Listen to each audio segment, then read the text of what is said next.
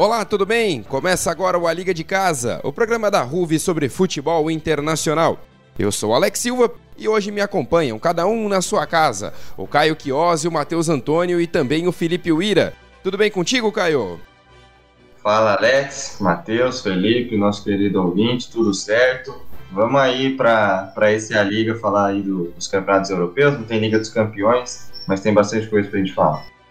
Bastante coisa, com certeza. Fala aí, Matheus, tudo bem com você, meu querido? Tudo certo, Alex, Felipe, Caio. É, final de semana foi quente, só teve jogão nas ligas europeias e a gente vai falar de tudo aqui hoje. Felipe Uira, espero que você esteja bem. É um prazer gravar contigo. Tudo bem contigo? Tudo certo, Alex, Caio e Matheus. Apesar de alguns resultados aí, a gente tá, tá bem sim para gravar mais uma liga. Apesar de alguns resultados, não, apesar de um resultado, né? Mas enfim. Para você que escuta pela primeira vez, o A Liga cobre tudo sobre o melhor do futebol mundial. No episódio de hoje, nós vamos falar sobre as ligas europeias, afinal de contas, não temos Champions League. Então vamos falar aí muito sobre o futebol europeu. No primeiro bloco de hoje, vamos passar pelo super clássico alemão entre Borussia Dortmund e Bayern de Munique. Vamos falar também da La Liga, que teve o Barcelona goleando, mas acabou perdendo a joia Ansu Fati. No segundo bloco, vamos falar do Milan, que segue líder do campeonato italiano, líder do Calcio. E depois a gente encerra, claro, com a movimentadíssima Premier League.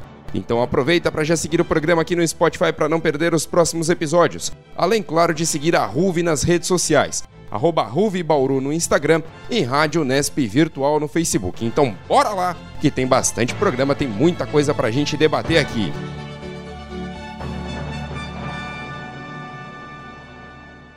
Para começar já no pique, né, para começar bem o programa, vamos falar de um clássico e um clássico enorme.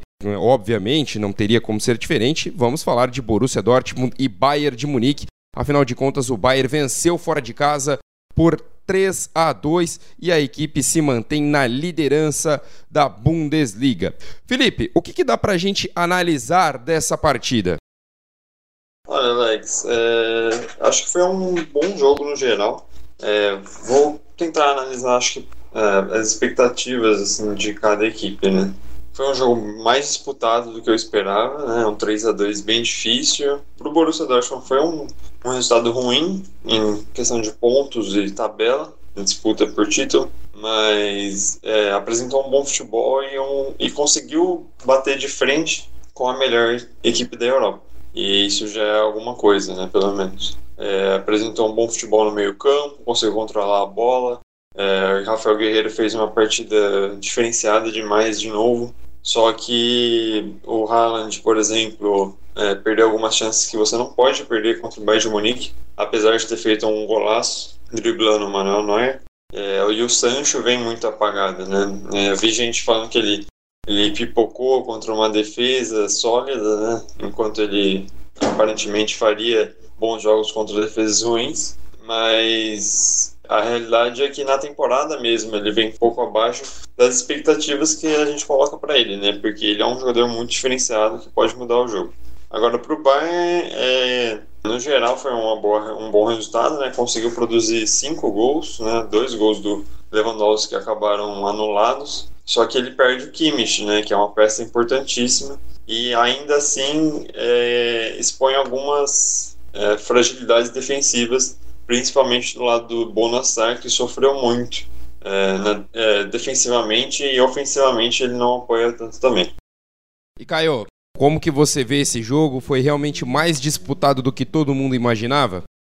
Eu vou concordar com o Felipe, Alex. Foi um jogo bem disputado, bem bacana de se ver, né? O Bayern não fez um jogo brilhante assim, né? Não passou o rodo muito, muito por causa do Borussia Dortmund ser uma equipe muito bem qualificada mas o Borussia cometeu ali dois erros que você não pode cometer contra o Bayern de Munique, né? Um no ataque e um na defesa. Né? Primeiro, o Haaland ele recebeu livre na ponta, né? E tinha três jogadores do Borussia na área contra apenas dois do Bayern de Munique. E o cruzamento do Haaland saiu completamente errado, completamente torto, foi de direita, que não é a perna boa dele.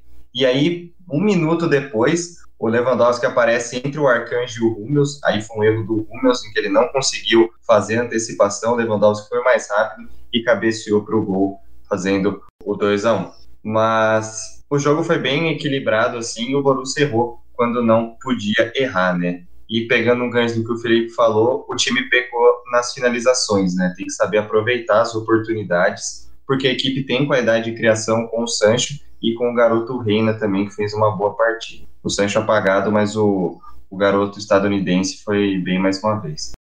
Ô Matheus, e mais uma vitória importante do Bayern de Munique, mais uma vitória em um clássico diante do Borussia Dortmund, um time segue na liderança, aparentemente vai caminhando mais uma vez aí para mais uma temporada de conquistas, o time do, dos bávaros, né?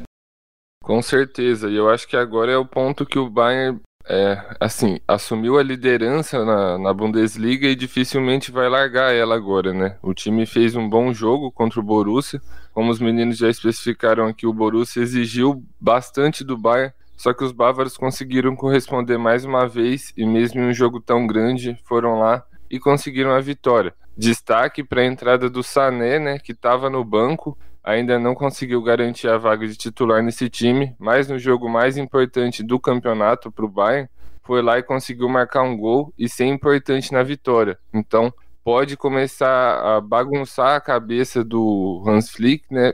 Porque agora ele tem o Sané para entrar nesse time, é um cara que joga muito bem e ele talvez já esteja pedindo passagem para entrar no time titular. Matheus, e a equipe do Bayern de Munique acabou perdendo o Joshua Kimmich lesionado, que deve voltar aos gramados só no ano que vem.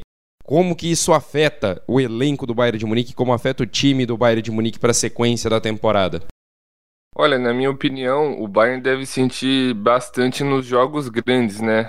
em, jo em, jogos como esse contra o Borussia, que o time vai ser um pouco mais exigido, porque o Kimmich é o organizador, o maior organizador desse Bayern de Munique. É um cara fundamental para fazer a ligação defesa-ataque. Ele também ajuda muito na marcação. E ele vinha melhorando a cada jogo, né? Ele estava se tornando um verdadeiro maestro no meio de campo dos bávaros. E o Bayern vai sentir muito ele a falta dele principalmente em jogos importantes. Não acredito que na Bundesliga contra times de menor expressão a equipe vai ter dificuldades para vencer por conta do Kimmich, mas talvez em um jogo mais pegado ele vai fazer falta justamente por ser o principal responsável da organização do time. Alex, Oi, e diga. eu acho relevante a gente falar também do Kimmich, é uma coisa que a gente falou um pouco antes, até do começo da temporada e tal, é, que eles contrataram um lateral direito para liberar o Kimmich para o meio campo. Só que agora não tem o Kimmich no meio campo por lesão. E o Bonassar aparentemente não vai render o que espera. Então a gente pode ver um problema de profundidade agora, tanto na lateral, se o Pavar não conseguir se manter saudável, quanto no meio campo. É, vamos aguardar para ver o que, que acontece com esse time do Bayern de Munique no restante da temporada. O Bayern que com essa vitória segue líder do campeonato alemão e aí tem na sequência RB Leipzig, Borussia Dortmund e Bayer Leverkusen fechando ali o G4 da competição. Lá para baixo, na zona de rebaixamento, o mais 05 é o Lanterna, o Schalke é o 17º colocado, também está na zona de rebaixamento, e o Colônia, nesse momento, é o 16º colocado, estaria ali disputando o playoff de rebaixamento. Vale lembrar que na Bundesliga funciona da seguinte forma: o time que fica na 16ª colocação disputa um playoff contra o terceiro colocado da Bundesliga B, do time da segunda divisão. É um playoff de dois jogos, de ida e volta, e o time que vencer fica na, na, Bundesliga, né? O caso, se for o caso do time que já estava na Bundesliga, permanece. Se for o time que estava na segunda divisão, sobe para a primeira divisão do campeonato alemão, e aí ocorre o descenso do time que estava na primeira divisão. Agora vamos falar da Liga Espanhola. O Barcelona simplesmente atropelou o Betis e venceu por 5 a 2. Jogo esse que teve o Messi começando no banco e depois marcando dois gols. Para começar, o Caio, o Messi vinha de jogos medianos para o seu padrão e marcando apenas gols de pênaltis. É um jogo aí que pode ser a chave da virada para a temporada do, do Messi, para a sequência da temporada do Messi?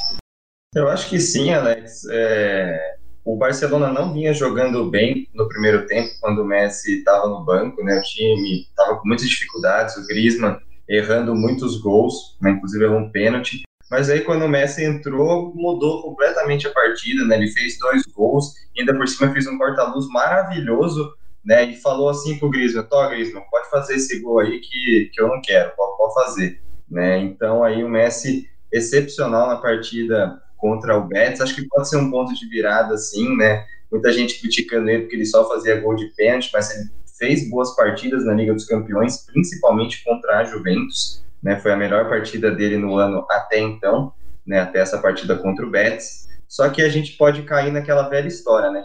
Você ficar dependendo do Messi pode ser um problema, mesmo ele sendo genial, né? Porque vai que você não pode contar com ele em algum jogo por lesão, ou por cartão, ou até mesmo por desgaste físico devido à idade, né? Mas o Messi mostrou aí que não tá para brincadeira, que, que essa temporada ele vai estar tá focadão mesmo e ajudar o Barcelona aí, ainda mais com a saída do Bartomeu. Né?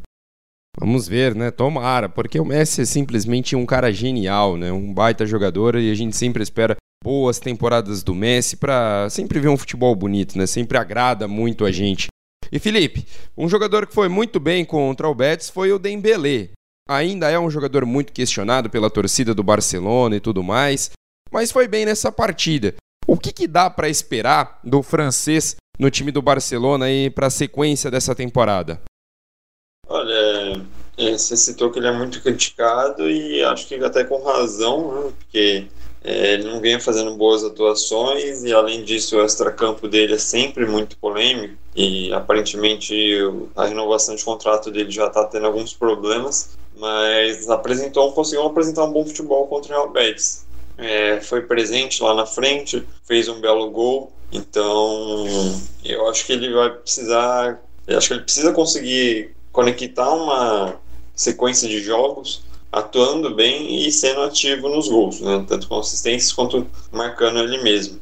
Só que ele é um, um jogador que sofreu muito com lesões e ainda provavelmente vai sofrer, né? É uma característica dele. Então, para o Barcelona, ele torce para que o Dembélé esteja saudável e no seu auge, assim, porque ele é um jogador muito habilidoso é ambidestro, ele é um perigo com a perna direita e com a perna esquerda.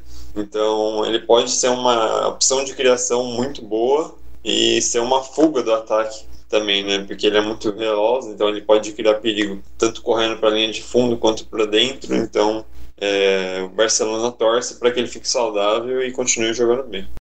É, e por falar em saudável, o Barcelona perdeu o Ansu Fati, que acabou lesionando o menisco interno. Ele fará uma operação no joelho e deve ficar fora aí por cerca de quatro meses.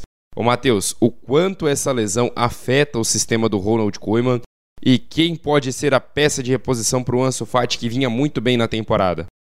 Eu acho que em questão de tática não vai afetar muito porque ele tem jogador para fazer uma função parecida com a do Ansu Fati. Só que na moral do time eu acho que vai afetar bastante porque o garoto estava muito bem ele estava meio que renovando o espírito do time, né? O Barcelona vinha de muita polêmica de bastidor, toda o problema com a diretoria, a saída do Messi e o Ansu Fati estava meio que sendo aquela peça nova assim da equipe que os torcedores estavam começando a ter muita esperança, não só para essa temporada, mas até para um futuro. Então acho que para a moral do time vai fazer vai o time vai sentir bastante e para o lugar dele acho que a peça assim a primeira primeiro nome que vem da cabeça é o Dembélé. Ele foi titular nessa última partida justamente porque o Messi não estava jogando. Então agora o natural é o Messi voltar para o time e ele entrar no lugar do Ansu Fati, como o Felipe já falou, ele é um cara bom, assim, ele é ambidestro, ele tem muita habilidade e agora resta ele tentar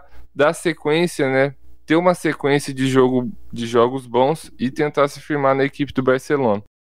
Vamos aguardar para ver, né? E agora vamos falar dos rivais, porque os merengues tomaram uma goleada.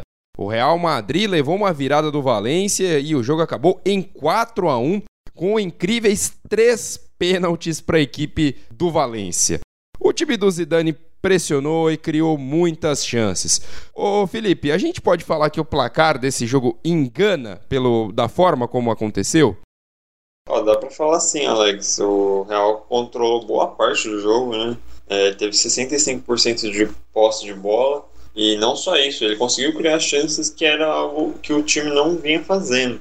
Deu 16 chutes, sendo 6 no gol, só que não contou com o goleiro do, do Valência, o Domenech, que não é o técnico mais do Flamengo, é, fazendo 5 defesas, sendo de 3 de chutes de dentro da área. Então ele acabou parando nesse paredão, enquanto isso tomou alguns, alguns pênaltis, né, bobos demais, para um time do tamanho do Real Madrid.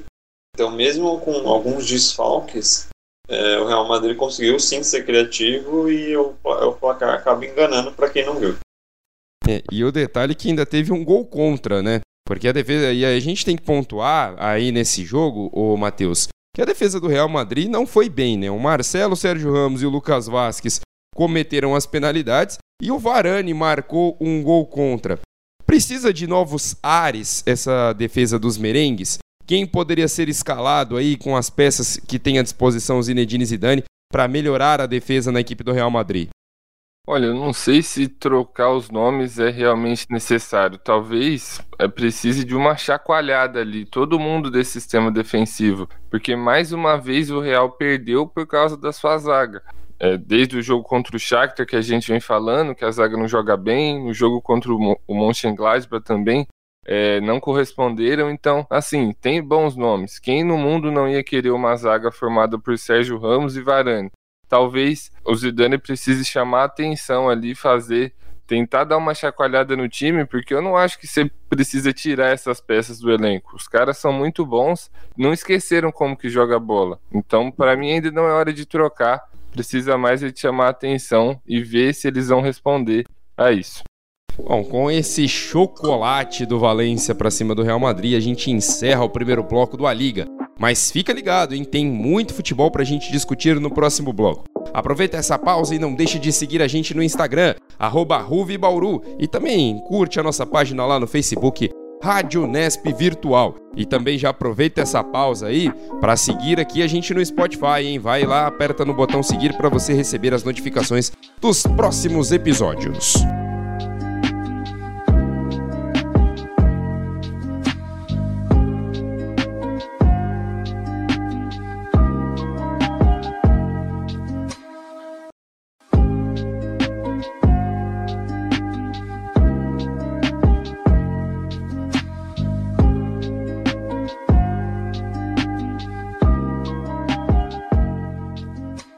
A Liga está de volta e agora nesse segundo bloco, como prometido, vamos para a Itália, onde o Milan é líder invicto do campeonato italiano. O gigante Milan decepcionou na última temporada e acabou com o sexto lugar. Mas, ô Caio, como podemos analisar até agora esse trabalho do Stefano Pioli? Porque o time é líder do campeonato e vai muito bem obrigado nesse início de temporada. Bom, Alex, o trabalho do Pioli é muito acima da, da média, né? Ele pegou um Milan ali que não tem um grande elenco, né? Tanto em qualidade quanto em, em número, assim, né? Não é um elenco muito... Não é um dos melhores elencos da Itália, está fazendo um trabalho incrível, né? A gente... Ele já está aí há bastante tempo no Milan, né? Desde a temporada passada, e a gente vê que ele tem esse elenco praticamente nas mãos, né? Como a gente diz, né? O Milan tem um sistema de jogo bem definido, quando entra em campo a gente já sabe o que a equipe do Milan vai fazer, e tá um início muito bom aí de temporada, muito em função dos tropeços dos times que são favoritos também. Né? A Juventus, que é a principal favorita, não está bem, e Inter de Milão, que, é, que era apontada até pela gente em outros ligas, né, como o principal time para tirar esse título da Juventus, também não tá, não tá legal, não tá jogando um bom futebol. E o Milan tá se aproveitando desses erros, né? Indo ali meio quietinho na dele, ganhando jogos sem, sem muito enfeite, digamos assim, né? E aí, de pouquinho em pouquinho, o Milan tá aí na, na liderança do campeonato italiano. Poderia ter aberto três pontos de vantagem, né? Se ganhasse do Verona. Né, a, a, a rodada do campeonato italiano foi perfeita para isso, né? Juventus, Atalanta, Sassuolo, Inter de Milão, todos empataram mas o Milan vem aí surpreendendo nesse primeiro, nesse primeiro lugar, né? Tá dois pontos só, tem só dois pontos de vantagem, mas o trabalho do Pioli é muito bom. E Matheus, além da Série A italiana, do Calcio, o Milan também está na disputa da Europa League. Você vê que a equipe precisa é, priorizar um dos dois campeonatos, ou a Liga Nacional ou, ou o Campeonato Continental? Ou você vê que o elenco aguentaria jogar as duas competições ao mesmo tempo? Olha, eu não acho que o elenco do Milan tenha a profundidade necessária para jogar as duas competições com afinco ao mesmo tempo, mas nesse momento da temporada talvez ainda não seja a hora de priorizar.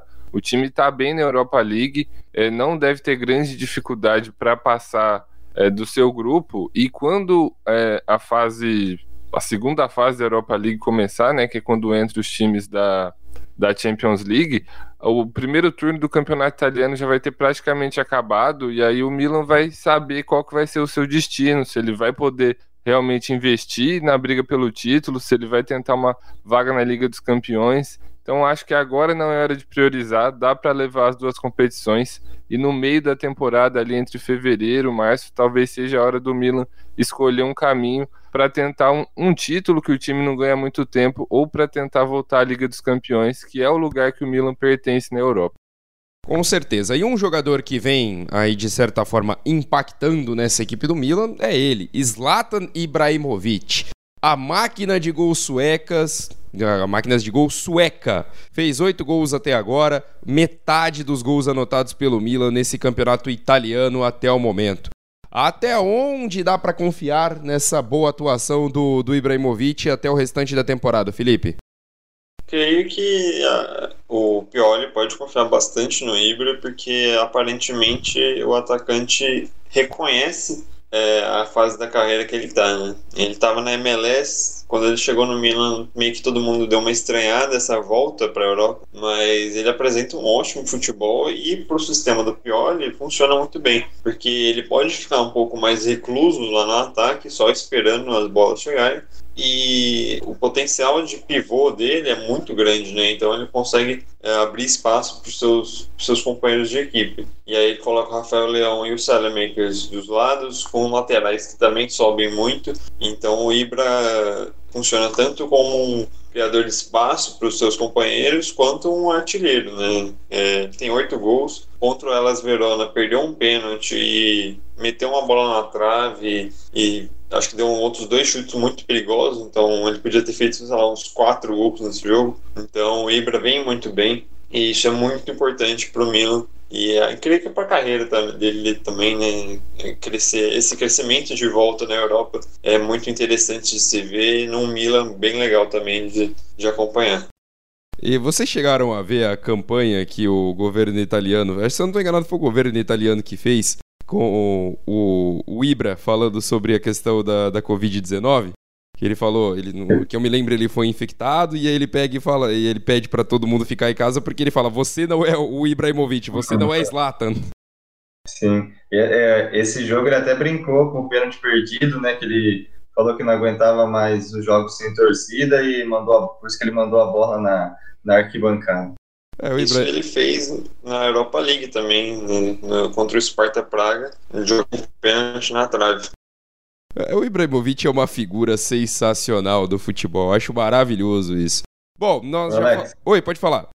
Só uma pequena correção aqui. O Milan ele, ele poderia ter aberto quatro pontos de vantagem em relação ao Sassuolo, que é outra surpresa do campeonato italiano, né? o Sassuolo sendo segundo colocado, e não três. Eu acabei de consultar a tabela aqui. Né? O Milan tinha 16 pontos, o Sassuolo tinha chego a 15, né? então se o Milan tivesse vencido a equipe do Elas Verona chegaria a 19, como empatou foi a 17 e, por isso está dois pontos de vantagem apenas da, do segundo colocado.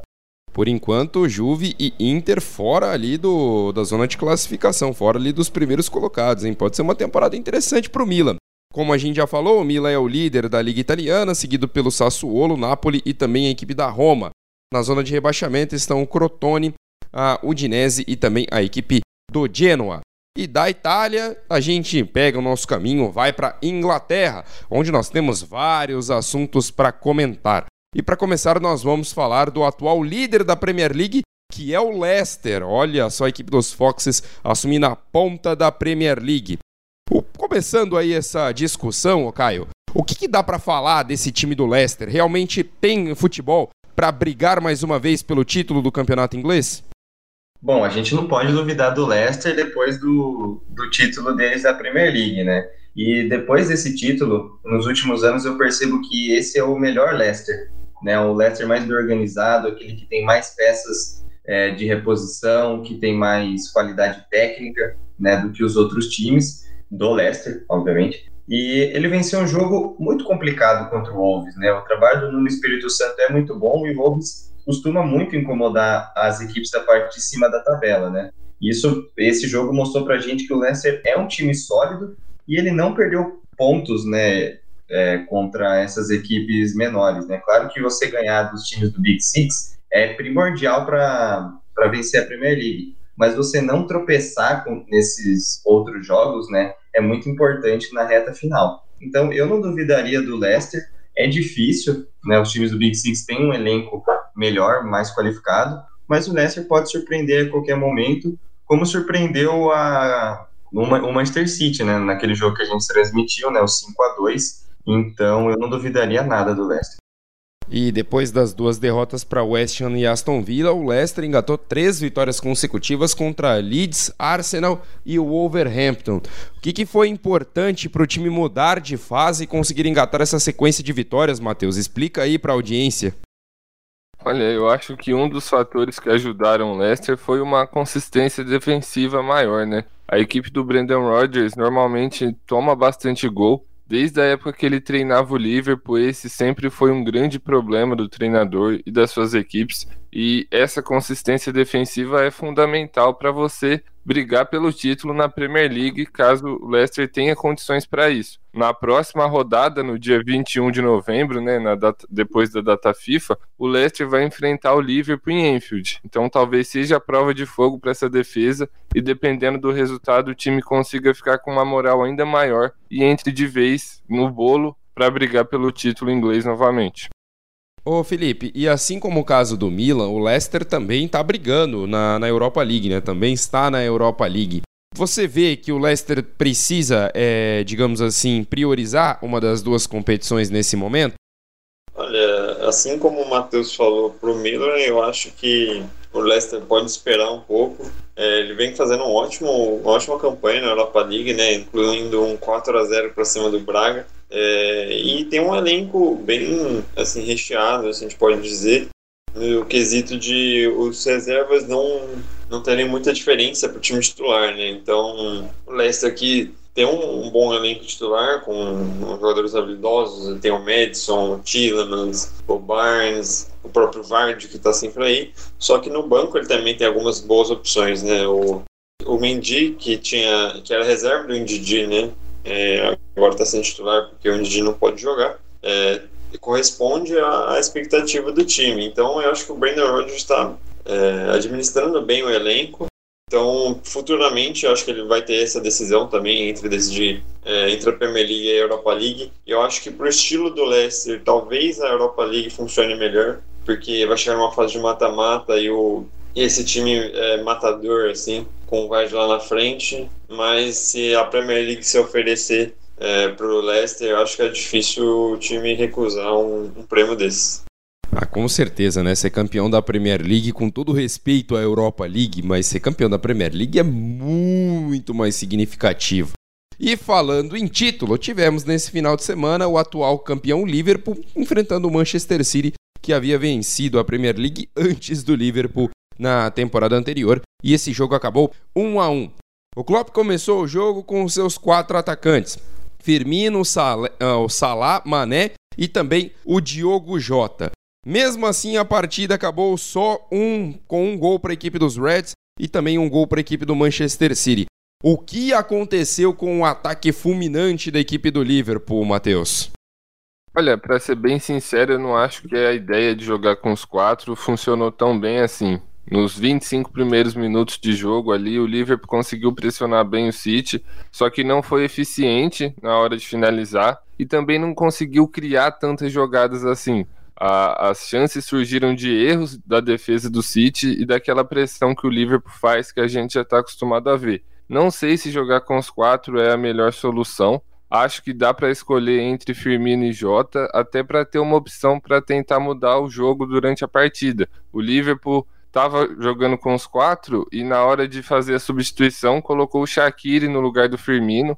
Apesar do Shaqiri entrar bem nos jogos nessa temporada, ele não conseguiu fazer nada e caiu muito nível durante o segundo tempo. Então, agora talvez jogar com os quatro não seja a melhor opção para o Liverpool.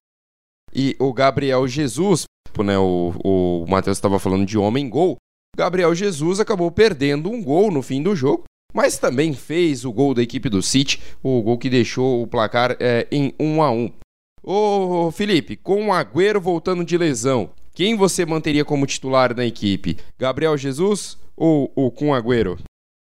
Olha, eu acho que o Gabriel Jesus está bem merecendo essa vaga no time do City. E o Agüero aparentemente vai entrar numa sequência de lesões e, e meio que fim de carreira, talvez. Que ele já tenha 32 anos, se eu não estou enganado. Então, ele já está chegando numa fase um pouco difícil da carreira, né? Que é conseguir talvez reconhecer que o nível dele está caindo. Enquanto isso, o Gabriel Jesus, com 23 anos, só cresce, né? Então, é, eu acho que o Gabriel Jesus vem merecendo. São três gols nos últimos três jogos do City. Esse gol contra o Liverpool, que é importantíssimo, fez gol na Champions League contra o Olympiacos e também fez gol contra o Overhampton. Então, é, o Gabriel Jesus é muito importante para o City. E o gol contra o Liverpool mostra muito como, como ele joga é, nesse esquema. Né? Ele conseguiu se enfiar no meio de uns três jogadores ali na, na área do Liverpool e conseguiu de algum jeito finalizar para o gol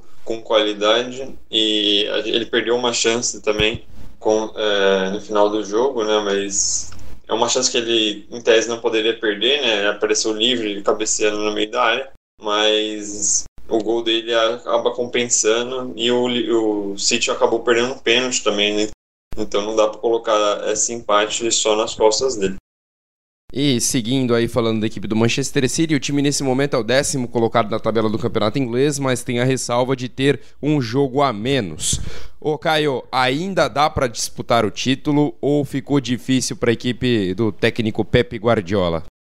Acho que ainda dá, Alex. É, o elenco do Manchester City é muito qualificado, tem grandes peças de reposição, grandes jogadores. Na partida de ontem, de ontem era uma grande oportunidade para encostar nos líderes, ainda mais que o Manchester City tem um jogo a menos, né? Mas o De Bruyne acabou chutando o pênalti para fora, né? E, e, ironicamente o, o De Bruyne é, foi envolvido diretamente no, no, gol do Manchester City, né? Ele que acha o Gabriel Jesus ali na área, e daí o brasileiro faz um giro espetacular e dá e chuta no gol de biquinho, né? Um gol que a gente não costuma muito ver mas eu acho que ainda dá para o Manchester City. Agora, tem, mas também tem que mostrar a qualidade do elenco, né? A gente viu jogos abaixo no começo da temporada, agora parece que a equipe se encontrou, né? Se encontrou no sentido de estar tá jogando melhor, né? Tá evoluindo. Contra o Liverpool foi uma partida abaixo mesmo, né? Das duas equipes, muitos erros técnicos no, no segundo tempo. Então, né, nesse caso, as duas equipes foram abaixo, mas eu acho que ainda dá para o Manchester City, sim, é, brigar pelo título da Premier League, mas tem que mostrar a qualidade que a gente sabe que o elenco tem. Maravilha! E para a gente encerrar esse programa de hoje, vamos falar do Everton de Carlo Ancelotti. O time figurou entre os primeiros colocados e muitos colocaram o Everton na briga pelo título, mas o fato é que o time caiu muito nas últimas rodadas. Os Toffs estão na sétima colocação com 13 pontos, 5 a menos que o líder. Mas a fase recente que preocupa, afinal de contas, são três derrotas nos últimos quatro jogos. Ô, Matheus, tem alguma explicação para essa queda de rendimento da equipe do Everton? Então, o Everton ainda é um time em construção, né? Os reforços que chegaram começaram jogando muito bem, só que tá, era normal que eles caíssem um pouco de produção, até porque o ritmo da Premier League é muito forte é, jogos em sequência, então o cansaço pode ter atrapalhado o time do Everton. E nessas últimas partidas, Rames Rodrigues e Richarlison também não estiveram presentes. O Rames voltou agora contra o United na derrota por 3 a 1 e são dois caras muito importantes para o sistema do Carlo Ancelotti, não só da parte técnica, mas são pilares do time assim. Então, a falta desses jogadores também influenciou nessa queda de desempenho do Everton, mas o time ainda tem potencial para brigar, ainda mais quando voltar com o Richarlison para o time titular. E é normal, todo mundo tá caindo e subindo nessa Premier League. O próprio Liverpool, que era o grande favorito, já teve seu momento de instabilidade. Então acho que ainda não é, é momento de pânico no Everton. Dá para recuperar os pontos perdidos para o restante do campeonato. E agora tem uma pergunta para você, Felipe Willi, e também para você, o Caio. O, Everton, diferente de outras equipes, não tem nenhuma outra competição, só tem a Premier League para disputar até o final da temporada. Isso pode ser um fator decisivo, pode ser um fator que pode ajudar a equipe dos Toffs a disputar o título ou uma vaga na Champions League para a próxima temporada? Olha, Alex, eu creio que sim, até na, em concordância com o que o Matheus vem falando sobre a constância do time do Everton. Né? Desde aquele começo de temporada, é, o time estava completinho, todo o esquema do Ancelotti estava estava bem idealizado dentro de campo, só que aí começou a desandar alguns jogadores. O Richardson foi expulso e não voltou mais. Esses três jogos que o Everton perdeu foi sem o Richardson. O Rames Rodrigues também ficou fora em alguns jogos. É, perdeu o Coleman, perdeu alguns outros jogadores. Dinheiro também foi expulso. Então, é, eu acho que o Everton não conseguiu manter mais um time inicial dentro de campo, né? Talvez o Calvert-Lewin seja um dos únicos que teve uma sequência boa e por isso continua marcando alguns gols, mas o time em si não está muito completo. Agora, por não estar jogando competições europeias, né, tendo um calendário mais recheado numa temporada que vai ser um pouco mais puxada, isso pode fazer diferença, principalmente em lesões. Se o time conseguir se manter fisicamente, isso é muito importante no longo prazo, né? E enquanto isso, algumas equipes vão estar jogando alguns campeonatos a mais e dependendo do seu eh, desempenho, é, isso acabe atrapalhando ainda mais o calendário. E aí, Caião? Alex, eu vou concordar com o Felipe. Só vou fazer um adendo que foi muito surpreendente o desempenho inicial do Everton, né? Foi muito acima da média eles terem conseguido todos aqueles resultados positivos e ter batido na liderança do campeonato inglês, né? E também pegando um gancho que o Matheus falou, todas as equipes da Premier League estão oscilando aí, a gente está vendo o City em décimo colocado, o Liverpool já teve seu momento de instabilidade, o Chelsea também não começou bem a temporada, mas parece estar se encontrando agora. Então, essa oscilação aí é natural. Mas o Everton, tendo apenas a Premier League, ele tende a oscilar menos, né? Porque você tem um calendário daí reduzido, né? Por, por não estar em outras competições. Então, acho que esse fator aí de se o Everton conseguir oscilar pouco devido ao seu calendário, pode ser um fator diferencial para dar um gás lá no final eles conseguirem, quem sabe, uma vaga na Liga dos Campeões, né? Por que não? É, pode ser muito importante para a equipe do Everton, a equipe dos Toffs. E com isso nós encerramos este essa edição do A Liga. Semana que vem, como não teremos rodada da Champions League, então a gente volta a se encontrar na quinta-feira às quatro da tarde, viu? Nas semanas que tem rodada de Champions, o nosso programa sai no sábado às 10 da manhã. Nas semanas que não tem rodada de Champions, sai na quinta-feira às 4 da tarde. Quero agradecer a você, ouvinte, que esteve aqui conosco e também a esse time de comentaristas que sempre estão aqui comigo. Caio, grande abraço para você, meu querido, e até a próxima. Um abraço, Alex, Felipe, Matheus, ouvinte que escutou a liga até agora. Até a próxima aí e um grande abraço a todos. Matheus, grande abraço para você, até mais. Abração, Alex, Caio, Felipe e um abraço especial para o nosso ouvinte que ficou com a gente até aqui. Até o próximo programa. Até o próximo. Felipe Uira, um abraço para você, meu querido. Abraço, Alex. Valeu, Caio e Matheus também por, por produzirem mais esse programa. Para você que ficou escutando até agora, agradecemos muito também. Semana que vem não tem Champions, mas tem Nations. Então vai ter muita seleção para a gente comentar. Ah, com certeza, sem dúvida nenhuma, vamos falar aí da Nations League, Campeonato Europeu de Seleções. E quer continuar acompanhando os debates sobre o melhor do futebol internacional? Então clica no seguir aqui no Spotify para receber as notificações dos novos programas. Aproveita e segue a Ruve nas redes sociais, arroba Ruve Bauru no Instagram e Rádio Nesp Virtual no Facebook. O A Liga é um programa do Núcleo de Esportes da Rádio Nesp Virtual, com produção e roteiro de Felipe Uira, edição de som por Matheus Sena e edição geral de Ana Luísa Dias. Na locução, sou eu, Alex Silva. Um grande abraço para você e até mais. Tchau, tchau.